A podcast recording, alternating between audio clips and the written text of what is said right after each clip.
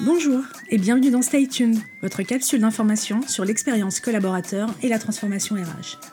Stay Tuned, c'est le podcast qui vous permet d'être à jour des tendances, des buzzwords ou encore des nouveaux enjeux qui font l'actualité des ressources humaines.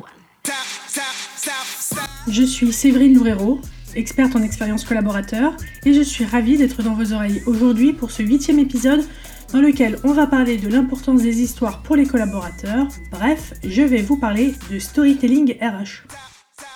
Alors, on définit le storytelling comme le fait de raconter une histoire à des fins de communication. C'est utilisé depuis très longtemps dans le marketing et ça fait quelques années que l'on transpose le storytelling au domaine des ressources humaines.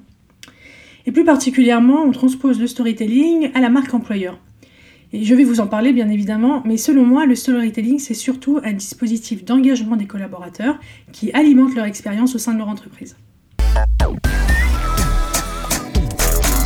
On n'a pas de mal à imaginer l'application euh, qui peut être faite du storytelling à la marque employeur.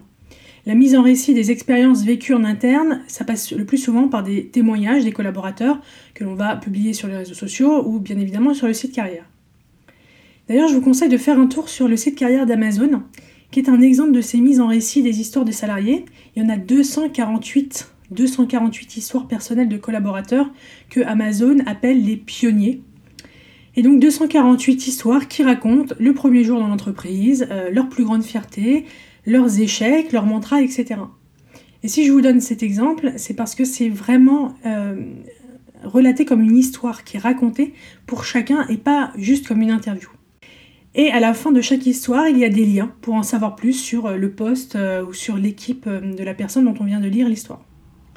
Le storytelling dans une application marque employeur, il permet de s'immerger dans le quotidien des collaborateurs et il permet l'identification.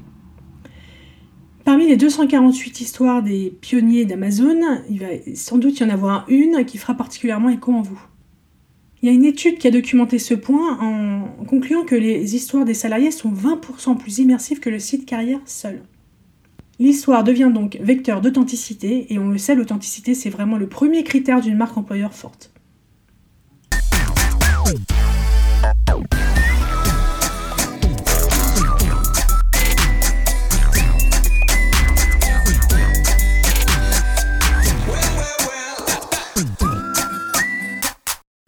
Mais selon moi, c'est à l'interne que le storytelling est encore plus puissant. Alors je sais que l'enjeu actuel, l'enjeu court terme, pour la majorité des entreprises, il est dans l'attraction, hein, dans le fait d'attirer des talents. Et donc on va tout miser sur la marque employeur. Mais on l'a vu, et c'est évident, si la marque employeur n'est pas alignée avec la réalité interne, alors elle est nulle, limite contre-productive. Alors comment le storytelling peut améliorer cette réalité interne? En d'autres termes, comment le storytelling peut servir l'expérience collaborateur? Eh bien en donnant du sens. Pour engager les collaborateurs et leur faire vivre une expérience au top, l'un des principaux leviers, c'est le sens. Le sens de leur travail, le sens de leurs objectifs, le sens du projet d'entreprise, le sens de la mission de l'entreprise, le sens de l'organisation même de l'entreprise. Il faut arrêter de demander aux collaborateurs d'être plus engagés si on ne leur donne pas le sens de cet engagement. Si vous ne leur expliquez pas qu'ils posent des pierres pour construire une cathédrale, ne vous attendez pas à ce qu'ils soient hyper motivés et hyper engagés pour juste poser des pierres là où on lui dit de le faire. J'ai un temps, moi, recruté des profils logistiques, et notamment des préparateurs de commandes. Et dans les entretiens, je leur demandais quelle était, selon eux, la mission d'un préparateur. Et les réponses, elles allaient de euh, il faut aller chercher les références indiquées sur le bon à il faut ne pas faire d'erreur pour que le client soit satisfait. Et ceux qui donnaient du sens orienté vers le client et donc alignés sur la mission de l'entreprise étaient souvent ensuite les plus engagés et euh, les plus motivés par leur travail. Le storytelling, il permet ça. Alors j'entends souvent Ah, mais si on donne du sens aux collaborateurs, on les réunit trois fois par an pour leur donner les chiffres et les objectifs. Bah oui, mais non.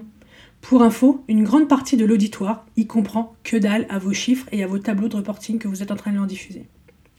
Si vous avez envie que votre message soit compris, rendez-le compréhensible. Vos plans stratégiques à trois ans, avec progression des objectifs, sont beaucoup moins parlants que la visualisation d'où sera l'entreprise dans trois ans. Le storytelling permet d'illustrer aux collaborateurs leur contribution dans la big picture du projet de l'entreprise, leur permet de comprendre comment leur travail s'imbrique dans celui des autres directions. Bref, leur permet de comprendre leur impact sur l'organisation et ainsi de se sentir utile, et c'est ça qui augmente leur engagement. Pour cela, l'histoire racontée devra notamment mettre en perspective chaque projet lancé au regard du projet global de l'entreprise. Et ça concerne aussi votre politique RH. Demandez-vous quelle histoire elle raconte.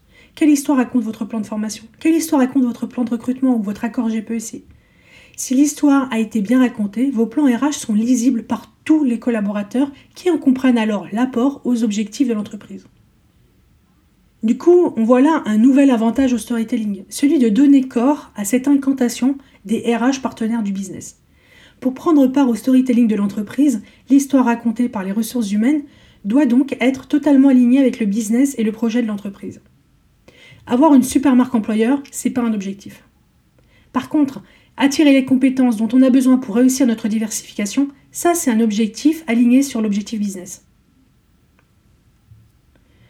Pour conclure, il faut bien avoir en tête que les histoires ont une plus forte charge émotionnelle que les roadmaps. Elles permettent de se projeter et de stimuler l'empathie. Une étude réalisée par Stanford a aussi montré que les, collaborateurs retiennent les histoires à 65-70%, alors qu'ils ne retiennent les données chiffrées qu'à 5 à 10%. Le storytelling permet donc de donner du sens, de stimuler l'engagement et de garder les collaborateurs focus sur la mission et le projet d'entreprise. Et j'espère vous en avoir convaincu. Stay tuned, c'est fini pour aujourd'hui. Si l'épisode vous a plu, il plaira aussi sans doute à vos collègues et à votre réseau, à qui vous devriez donc le partager. L'autre moyen d'exprimer que le podcast vous plaît, c'est de le noter dans l'application en lui mettant un maximum d'étoiles. Merci d'avance. Aussi, n'hésitez pas à m'indiquer dans les commentaires le sujet que vous souhaiteriez que je décrypte dans un prochain épisode. Stay tuned revient dans deux semaines. D'ici là, restez à jour en suivant la presse review tous les vendredis sur mon compte LinkedIn ou sur mon site pointdecontact.fr. À bientôt.